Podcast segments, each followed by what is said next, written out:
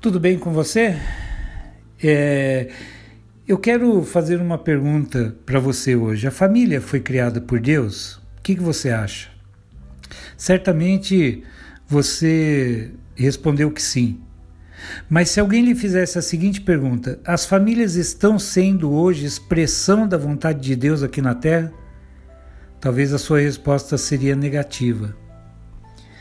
É muito interessante que nos encontros de casais, acampamentos de famílias ou testemunhos de jovens, invariavelmente nós ouvimos histórias de pessoas que vêm de lares disfuncionais.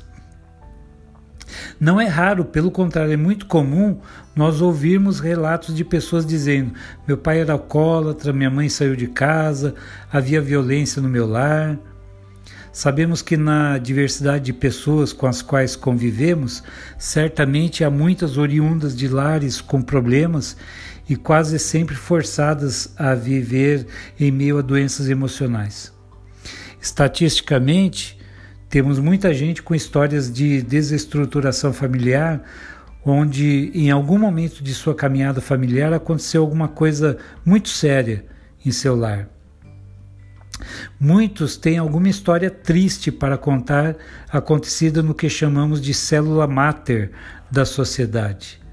A família é sim um projeto de Deus, mas é também uma construção humana. Quem faz a família acontecer e dar certo não são anjos, não é o Espírito Santo, são pessoas, são homens e mulheres. Por isso, não espere que, por um passe de mágica, as coisas comecem a acontecer no seu lar. Não há famílias perfeitas como as vistas na propaganda de margarina.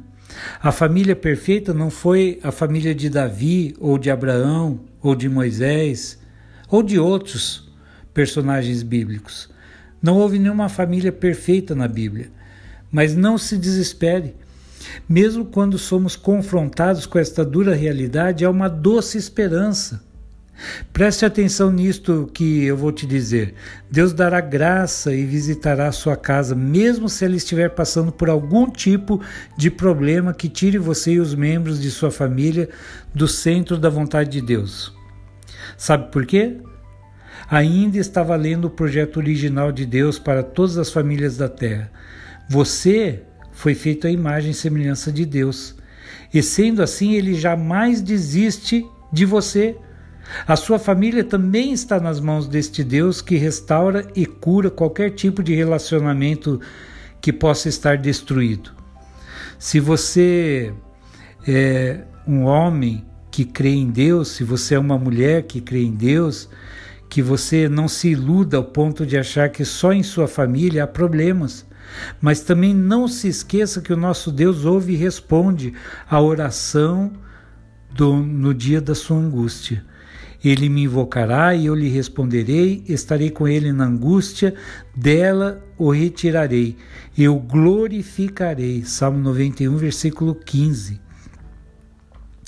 Não desista de orar. Se você quer dizer como Josué, eu e a minha casa serviremos ao Senhor, creia nas promessas de Deus.